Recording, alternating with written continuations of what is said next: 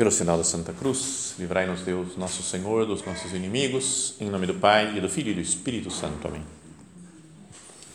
Meu Senhor e meu Deus, creio firmemente que estás aqui, que me vês, que me ouves.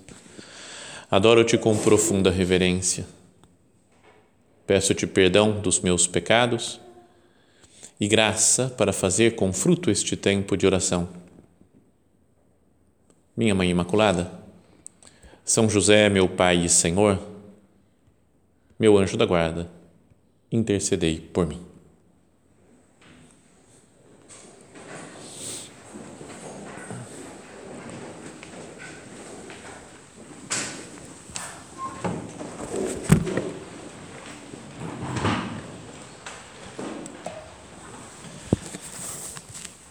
Continuando então o nosso tema desse recolhimento, nós podíamos pensar né, o que, que é o Opus Dei se alguém uh, tivesse que dar uma definição, né, falar o que, que é a obra.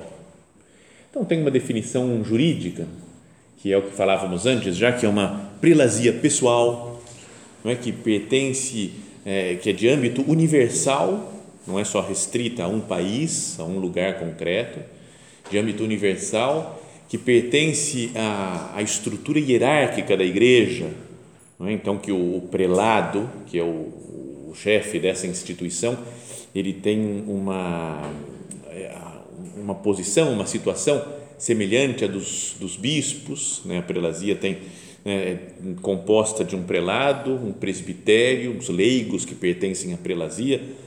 Então, poderíamos falar assim, mas pouca gente, pouquíssima gente entende isso, né? Se eu na rua me perguntam, o que é Opus Dei? Uma prelazia pessoal de âmbito universal, pertencente à estrutura hierárquica da igreja, o pessoal dá totalmente na mesma. Então podíamos tentar entender né, o Opus Dei de uma forma mais espiritual, que é como que um, um desejo de Deus de avisar as pessoas que todo mundo pode ser santo.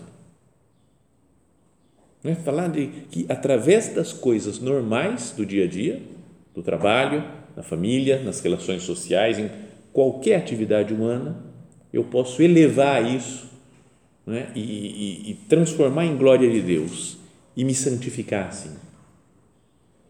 E além disso, então, Deus, para falar isso, para transmitir essa ideia dele para as pessoas, ele resolveu criar uma instituição, fundar uma, uma instituição que é uma partezinha da igreja, né, como outras instituições que existem dentro da igreja, e para isso ele criou o Opus Dei.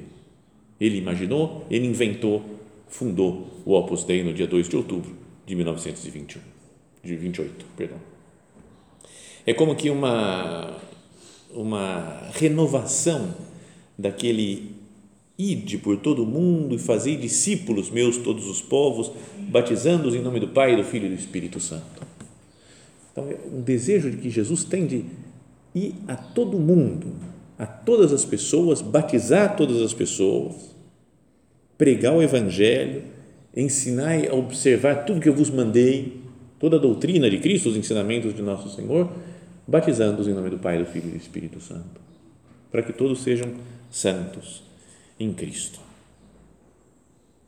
Então, é, a primeira coisa nesse desejo de santidade que Deus quis estimular nas pessoas, tínhamos que voltar a pensar, renovar, como fazíamos já na primeira meditação. Como anda o meu desejo, a minha esperança de santidade? Apesar dos pesares, apesar das, das minhas misérias, não é? apesar das correrias do dia a dia, apesar das dificuldades internas e externas que eu encontro para ser santo, né? apesar dos, sei lá, do, do, do, meu apego a outros interesses, outras coisas que eu gostaria de ser, de fazer ou de ter, Senhor, que eu renove hoje, agora, nesse recolhimento, o meu desejo de, de te seguir, Senhor. Se você quer que as pessoas sejam santas, e pediu para que todos fossem batizados e observassem tudo que você mandou, que eu seja dessas pessoas e que eu anuncie aos outros essa sua vontade. Senhor, eu quero ser santo. e renovo hoje, agora, nesse momento, o meu desejo de santidade. Eu sei que eu não consigo, meu Deus, sozinho. Então eu preciso da Sua graça. Me ajuda, me dá a Sua graça para que eu me santifique na minha vida, na minha família, no meu trabalho, nas ocupações habituais do meu dia a dia. Mas daí então Deus quis, falávamos, né, fundar uma instituição não é, que pertence né, à igreja, não é como falava essa senhora que me encontrou na rua ontem e falou, mas é, é católico esse negócio? E é totalmente católico, né? que pertence à estrutura hierárquica da igreja e para anunciar aos, às pessoas a vocação à santidade no meio do mundo. Então, nessa instituição, que é o Opus Dei, né, que é a prelazia da Santa Cruz de Opus Dei, que é o nome completo do Opus Dei, é, essa instituição tem pessoas que participam nela, vocês sabem, já conhecem por, por uma vocação divina específica. A pessoa se sente chamada por Deus. Cada um deve pensar e falar: será que Deus me chama para alguma coisa na, na vida, para alguma, alguma instituição da igreja? Me chama para o Opus Dei? Dentro do Opus Dei, né, dentro da prelazia, tem vários tipos de membros. A mesma vocação, todos, falava São José Maria que a vocação é a mesma para todos, mas uns são numerários ou numerárias, não é? que se dedicam né, 100%, vai full time do tempo a fazer o Opus Bom, todos se dedicam assim, mas cada um dentro das suas condições. Mas são os que não se casam, que moram nos centros do Opus Dei. Depois tem as adscritas, que não se casam também, né? tem a dedicação, o dom do celibato, mas não moram nas casas do Opus Dei habitualmente. Tem uh, as supernumerárias, que é o grande número de gente, né? que são as casadas, né? que não tem pode não ser casada e sendo supernumerária também, mas que não tem esse compromisso do celibato. Tem as numerárias auxiliares, né, que trabalham nos centros do Opus Dei, cuidando da casa como se fossem as mães da família, da obra. E depois tem outras pessoas que, mesmo sem ter vocação, participam das atividades. Né? São as cooperadoras, né, as moças de São Rafael, por exemplo, né, que frequentam centros. Então, mas todas essas pessoas, todos nós, né, de alguma maneira, participando de uma maneira ou outra, se relacionando de uma maneira ou outra com a, essa realidade, com essa instituição do Opus Dei, procura levar né, as, a ideia da santidade no mundo, levar para frente. Podíamos dizer que nós somos continuadores dos sonhos de São José Maria. Essa frase eu ouvi no primeiro retiro que eu fiz no Opus Dei tinha quem estava pregando era um, um padre um, que depois virou bispo, né, e faleceu, Dom Rafael Liano, né, que é conhecido de muitos, escreveu um monte de livros por aí, já falecido, mas um homem muito santo, muito muito divertido, muito gostoso de estar junto com ele, né? Esse daí você fala, sabe, fala, se, esse, se alguém é santo é esse cara, eu acho que gostava muito dele. Né? E aí ele falou um dia, quando ele nas meditações ele se empolgava, passava muito mais de meia hora a meditação dele, era, a gente adorava a molecada, a gente era super novo e vibrava com tudo que ele falava.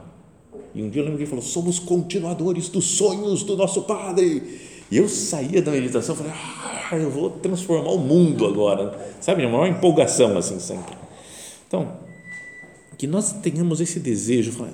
Já pensou se Deus aparecesse para nós e falasse: anuncia para o mundo, para as outras pessoas, que todo mundo pode ser santo, que cada pessoa é chamada à santidade então, não é uma, que eu deva ter um desejo de aumento numérico do Opus Dei. Ah, tem que ter mais gente. No recolhimento tem que ter cada vez mais gente. Tem que ter um monte de vocações. Tudo bem, faz parte, isso daí vai acontecer naturalmente. Não é um aumento de número de gente, o poder do Opus Dei. Cada vez mais poderoso. Não tem, isso não importa nada. O que importa é fazer, tornar real aquela frase de Jesus, né? ide por todo o mundo e pregar o evangelho a toda criatura. Para todas as pessoas. Eu estou fazendo isso, né? eu tenho um desejo de que chegue a todas as pessoas essa ideia de que é possível ser santo, de que Deus nos chama à santidade. Levar a todos o ideal da santidade. Que bom seria se nenhuma pessoa das que convive conosco ficasse indiferente com esse assunto da santidade. Né? Pelo menos até, até por ver o nosso desejo de luta, nosso desejo de crescer em, em identificação com Cristo, que as pessoas se sentissem tocadas, mexidas pelo menos. Eu, eu, pelo menos eu, eu, tenho que fazer alguma coisa.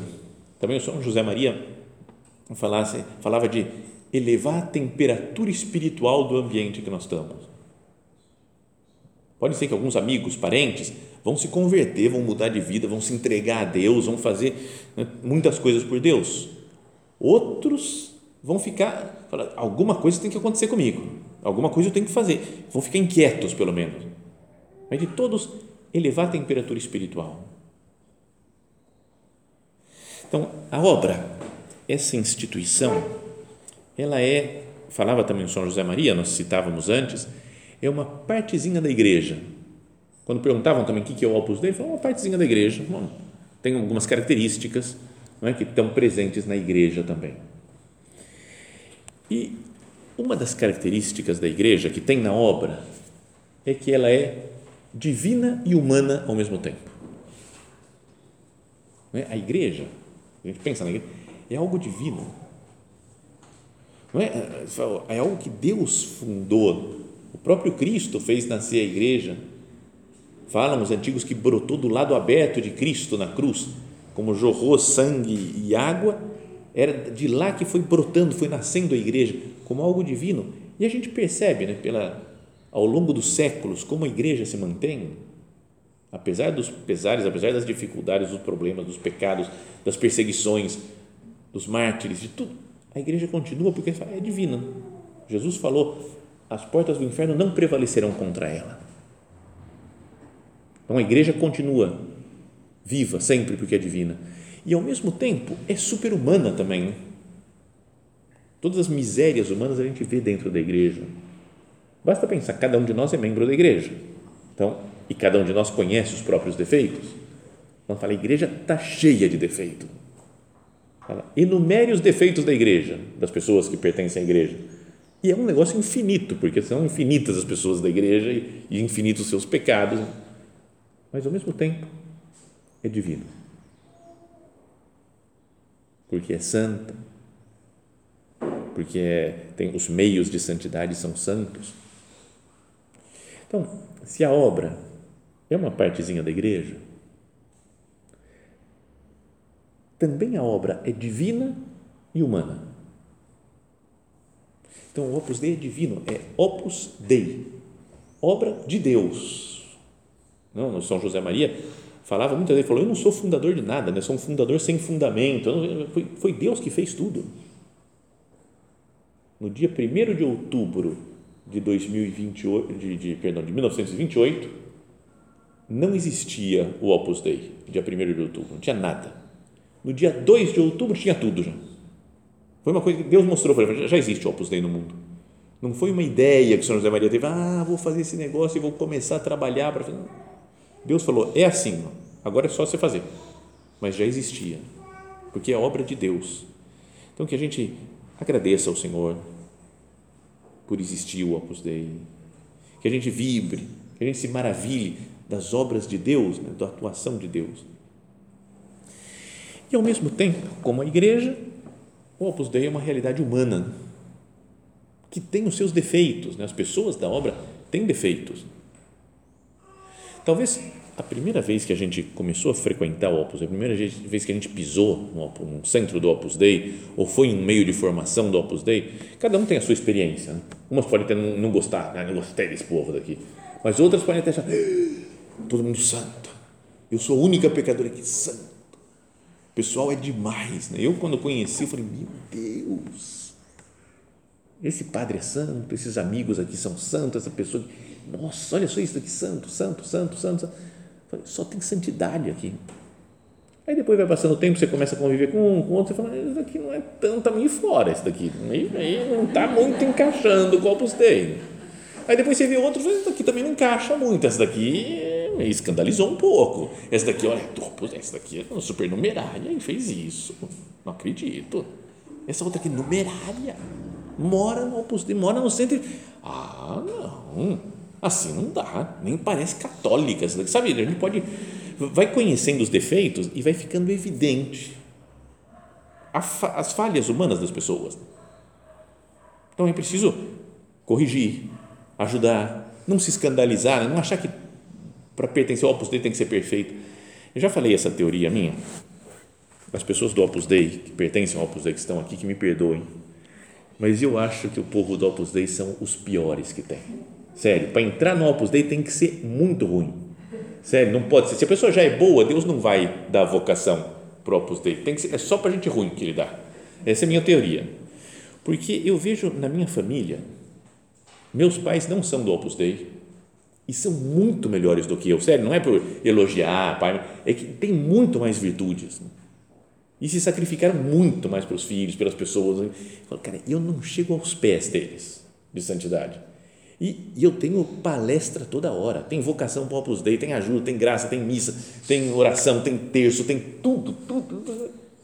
E não chego aos pés deles. Meus irmãos, nós somos quatro irmãos, está todo mundo mais ou menos na mesma linha. Eu não vou falar que eles são mais santos do que eu, não. Mas está ali, ó, pau a pau, sabe? Cabeça a cabeça na corrida de cavalos, assim, de santidade. Todo mundo muito parecido. Agora, a quantidade de formação, de estudo, de horas, de palestras, de coisas, sabe? Eu tenho muito mais do que eles porque ser padre, por viver lendo e pregando e falando, muito mais. Tem um, um irmão, tem meu irmão perfeito, que eu já contei para vocês que eu tenho um irmão que é perfeito. Esse daí tá pau a pau, mesmo sem ser padre, ele sabe tudo, estuda tudo, aprofunda, cita coisas em, em várias línguas, né? cabeças. Mas os outros dois estão lá para trás, com todo respeito. Estamos gravando essa meditação, se eles escutarem isso, eles... mas eles sabem que eles estão de formação, de estudo, eles estão lá para trás. Mas de prática de virtudes, de convivência com os outros, de identificação com Cristo, está todo mundo mais ou menos igual. Então eu penso, meu Deus, eu preciso de tudo isso de formação para ficar do nível deles. É porque acho que Deus deve ter olhado para a família e falou: Cara, esse filho é o piorzinho. Hein? Como é que vamos fazer para salvar essa criatura? Aí Deus falou: ah, Acho que eu vou dar a vocação para o Opus Dei, porque aí a formação é puxada Aí talvez ele tome jeito na vida. E aí falou, então vai ser do Opus Dei, vai ser padre do Opus Dei, para ver se toma jeito, né? se encontra um rumo na sua existência. Então, eu, sério, eu penso isso daí, então acho que as pessoas do Opus Dei, que têm tanta formação, é porque precisam dela. Não é porque a gente é melhor, não fala, nossa, eu fui escolhido por Deus. Para... Deus fala, você vai escolher o pior. Deus escolhe os fracos, frase de São Paulo, para confundir os fortes. Escolhe aqueles que não são para confundir os que são, que tem alguma coisa. Então, de vez em quando, como nós somos fracos, miseráveis, aparece essa fraqueza, essa miséria. Né? Que a gente não se escandalize, né? é assim, é normal. Normal que apareçam os defeitos das pessoas do Opus Dei. E também é um consolo, quem queria ser do Opus Dei, nossa, eu queria ser do Opus Dei, mas eu sou tão pecadora. Então, talvez seja o seu lugar mesmo. É isso daí, né? Sabem que lá em, em Roma, quando morava lá, estava estudando né, para ser padre, morava na paróquia do São José Maria. E tinha uma, uma moça lá, casada, três filhos, super legal, somos amigos até hoje, assim, né? Maridos, filhos, a gente se escreve sempre. E ela é cooperadora da, da obra. Né? Mas aí um dia ela me encontrou e falou: Ah, Guilherme, eu estou com um problema, estou com um problema. Falei, o que foi que aconteceu? Eu fui no retiro esse fim de semana e aí veio a fulana de tal, supernumerária, e falou para eu ser supernumerária. Mas eu sou una pecatrice, eu sou una pecatrice. Então a gente riu do negócio, contei para outras pessoas, e ela ficou sendo chamada a pecatrice, né? a pecadora da coisa. Mas ela é super boa, é, não é da obra, ela é cooperadora, mas às vezes a gente pode se sentir assim, eu sou una pecatrice também, então não dá para ser do Opus Dei e, e dá para ser, Deus escolhe dar a vocação para quem Ele quer. Então, vamos pensar nisso. Né? Existe essa instituição chamada Opus Dei, que tem como missão levar né, a todos o chamado à santidade e ajudar que as pessoas sejam santas na vida cotidiana. Depois tem mais uma coisa que queria falar, e assim terminamos o nosso recolhimento, é que, assim como a gente falou, São José Maria falava né, que o Opus Dei é semelhante aos primeiros cristãos, também nós podíamos pensar né, que a gente poderia ser, né, para fazer o Opus Dei na Terra, para levar para frente essa ideia da chamada universal à santidade, que a gente podia ser como São José Maria, né? ser como os primeiros do Opus Dei. E o São José Maria, quando ele fundou a obra, quando ele viu o Opus Dei, ele dizia: oh, Eu não tenho nenhum meio econômico, não tenho nenhum conhecimento, nenhuma capacidade para fazer as coisas, sou jovem, ele estava bem no começo, ele falou: o que, que eu vou fazer para difundir, para divulgar para o mundo inteiro essa ideia da santificação do trabalho? Como é que eu vou fazer? E ele dizia: Eu só tenho 26 anos, graça de Deus e bom humor. Essas três coisas. Então, acho que seria bom que a gente pensasse isso também, né? Falar, para levar essa ideia da santidade para frente, eu tenho que ter só essas três coisas também 26 anos, graça de Deus e bom humor. 26 anos para alguns já não dá mais para ter. Algumas têm 26 anos, outras vão chegar nos 26 anos e outros já passaram há muito tempo dessa idade. Mas a ideia é ter uma juventude interior. O São José Maria falava, né, é, ao rezar ao pé do altar ao Deus que alegra minha juventude, não é? Tinha no, no, no rito anterior, lá na forma uh, extraordinária, né? o rito tridentino, o padre reza assim, ao começar, antes de subir no altar, ele fala Adeum qui letificat juventutem meam. É? Ao Deus que alegra minha juventude. Ele falava: Me sinto muito jovem e sei que nunca chegarei a considerar-me velho, porque permanecer fiel ao meu Deus, ao permanecer fiel ao meu Deus, o amor me vivificará continuamente e renovar-se-á como a, da águia a minha juventude. Uma pessoa que serve a Deus, que vive com Deus, deve se sentir sempre jovem. Algumas pessoas não precisam fazer muito esforço, porque são jovens mesmo.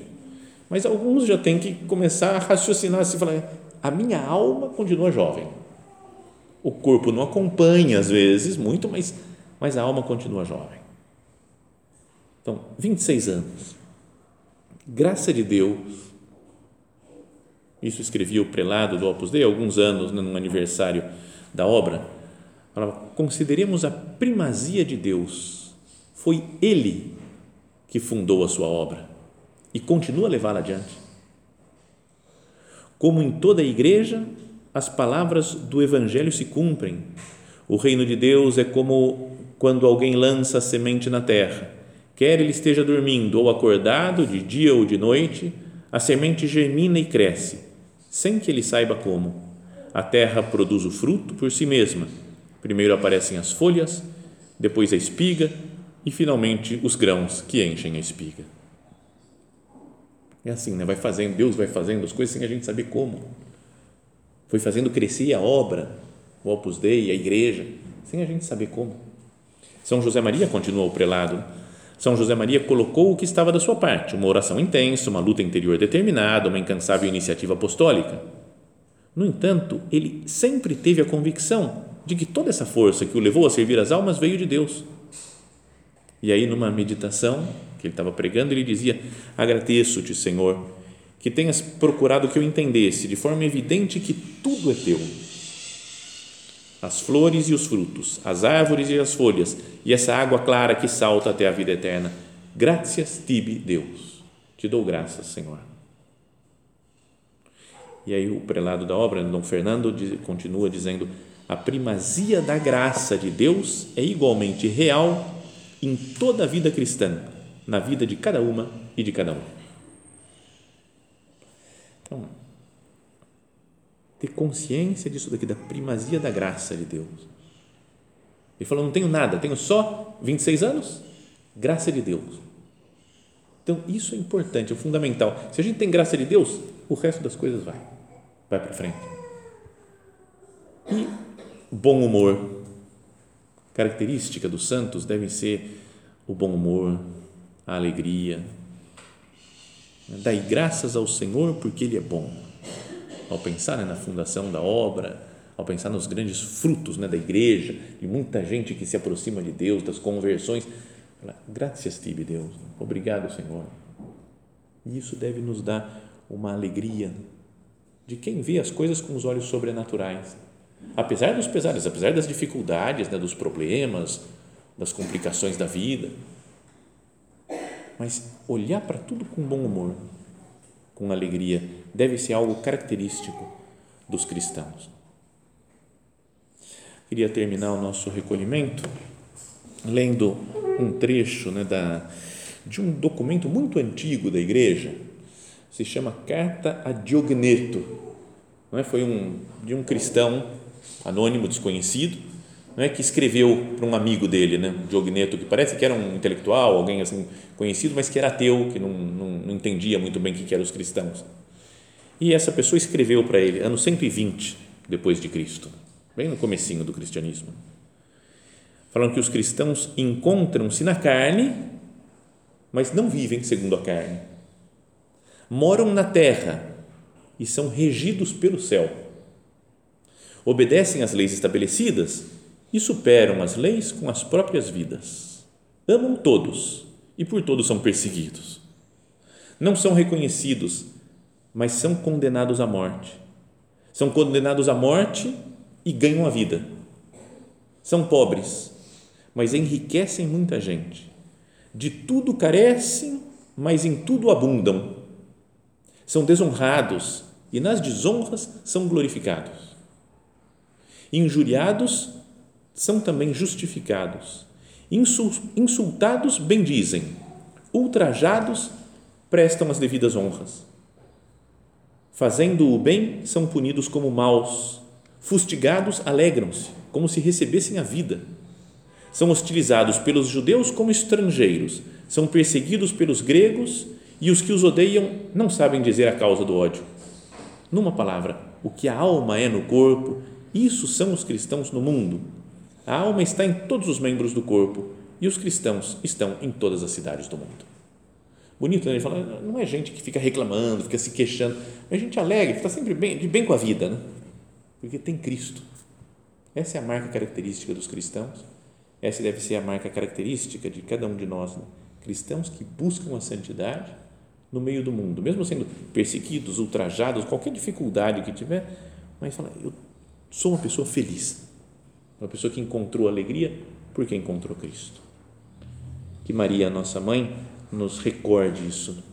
Estamos num momento assim dentro dos num período mariano, né, dentro entre duas festas de Nossa Senhora, né? Tivemos agora no dia 8 a festa de Nossa Senhora do Rosário, agora daqui a pouco dia 12, festa de Nossa Senhora Aparecida, que ela nos circunde assim, fala: "Minha mãe, eu quero viver bem nessa sua vida, né? uma vida de quem vive para Cristo, de quem se entrega para Cristo, uma vida de quem procura a santidade na vida cotidiana.